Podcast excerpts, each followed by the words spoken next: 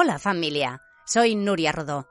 Espero que os haya gustado esta segunda entrega de las aventuras de Harry Potter. Harry Potter y la Cámara Secreta.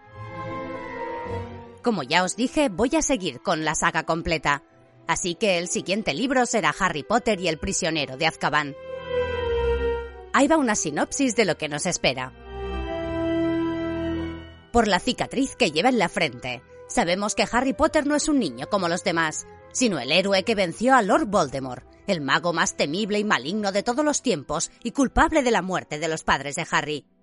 Desde entonces, Harry no tiene más remedio que vivir con sus pesados tíos y su insoportable primo Dudley, todos ellos muggles, o sea, personas no magas que desprecian a su sobrino debido a sus poderes.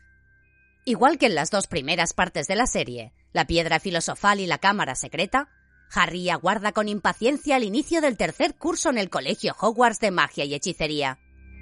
Tras haber cumplido los 13 años, solo y lejos de sus amigos de Hogwarts, Harry se pelea con su bigotuda tía Marsh, a la que convierte en globo, y debe huir en un autobús mágico.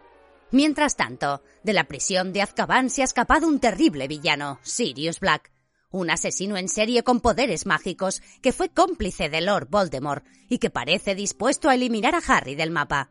Y por si esto fuera poco, Harry deberá enfrentarse también a unos terribles monstruos, los Dementores, seres abominables capaces de robarles la felicidad a los magos y de borrar todo recuerdo hermoso de aquellos que osan mirarlos. Lo que ninguno de estos malvados personajes sabe es que Harry, con la ayuda de sus fieles amigos Ron y Hermione, es capaz de todo y mucho más. Así que amigos, preparaos, porque en breve empezarán de nuevo las aventuras de Harry Potter en Harry Potter y el prisionero de Azkaban. Espero que os guste tanto como a mí leerlo. Un abrazo.